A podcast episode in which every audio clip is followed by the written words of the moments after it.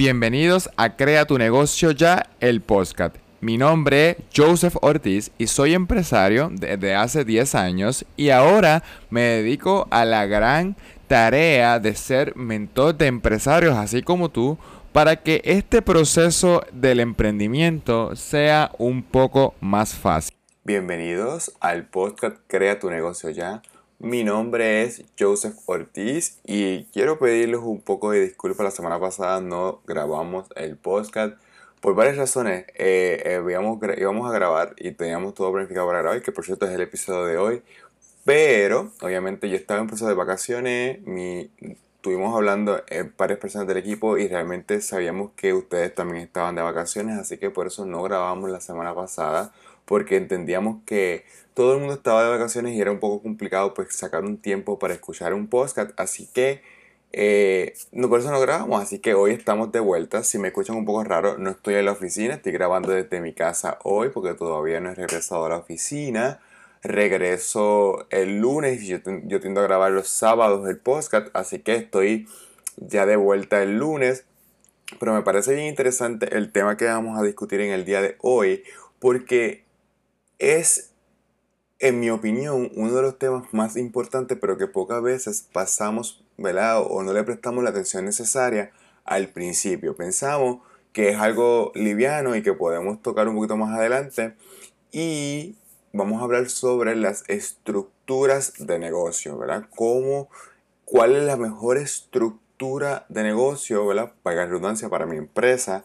Y eso es lo que vamos a estar hablando hoy. Pero antes, recuerda que puedes aprender esto y mucho más entrando a mi webinar gratuito Aprende a crear un negocio exitoso. Para más información, entra a creatunegocio.ya.com. Creatunegocioya.com. No sé si lo dije, pero este webinar es gratis, así que no te pierdas la oportunidad de iniciar tu negocio de una forma exitosa para que tú y tu familia puedan vivir bien ¿verdad? de tu negocio. Así que recuerda, creatunegocioya.com.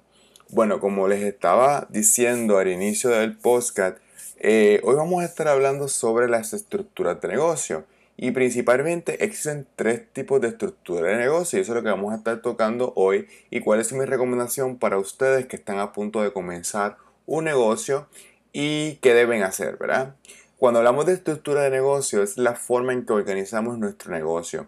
En Puerto Rico existen varias, ¿verdad? Porque en Puerto Rico tenemos nuestras leyes de estructura de negocio o, la ley de corporaciones. Es una réplica o, una, ¿verdad? Un, se tomó prestado la ley de corporaciones del estado de Detroit. Así que eh, es, una, es una ley bastante extensa. Así que no pretendo ser aquí un abogado ni nada por el estilo, pero es una ley que conozco bien porque he estado muy en los últimos años trabajando con corporaciones y asesorando a corporaciones en el proceso de constituirse y en el proceso de dirigirse y junto con el abogado de, la, de, nuestra empresa, ¿verdad? de nuestra escuela, pues hemos estado trabajando fuertemente este tema. Así que vengo a hablarte un poquito más de mi experiencia, aunque la ley ¿verdad? me la conozco bastante bien, pero quiero que usted entienda varios aspectos importantes.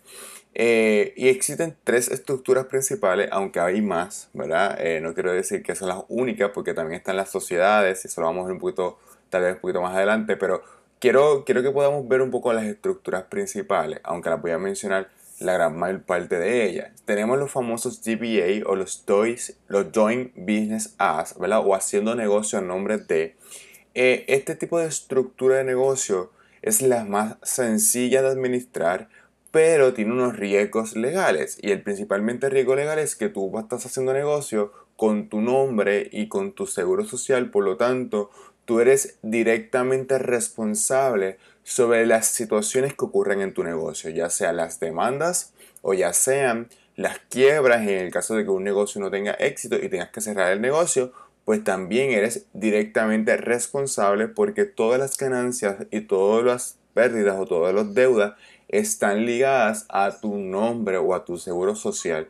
Por lo tanto, este tipo de estructura de negocio, aunque es sumamente sencilla de administrar, puede traer unas consecuencias a largo plazo para tu negocio y para tu familia. En el caso de que ocurra una demanda, Dios no lo quiera, pero la realidad es que pues todos los que somos dueños de negocios estamos expuestos a que nos demanden por diferentes situaciones, ya sea por malpractice, ya sea porque alguien se cayó en, en nuestra tienda, eh, ya sea porque no devolvimos el dinero y, supuestamente los, los, clientes alegan de que sí tenemos que devolver el dinero. Todo este tipo de situaciones ocurren o terminan en una demanda. Por lo tanto, si el tribunal determinara que sí, que somos responsables sobre esa situación que ocurrió en el tribunal, ¿verdad? O, que le ocurrió al cliente, nosotros deberíamos responder no solamente con el patrimonio del negocio, sino también con el patrimonio personal, o sea, nuestra casa, nuestro carro, eh, y eso pues crea unos problemas de inseguridad en nuestra familia. Así que aunque es una estructura bien sencilla y es gratis, establecer un GBA o técnicamente gratis, ¿verdad? Porque siempre vamos a pagar contribuciones y este tipo de cosas, pero establecerlo como tal, tener el documento es gratuito, pues requiere una, unos procesos legales, ¿verdad? O una, ¿cómo le diría?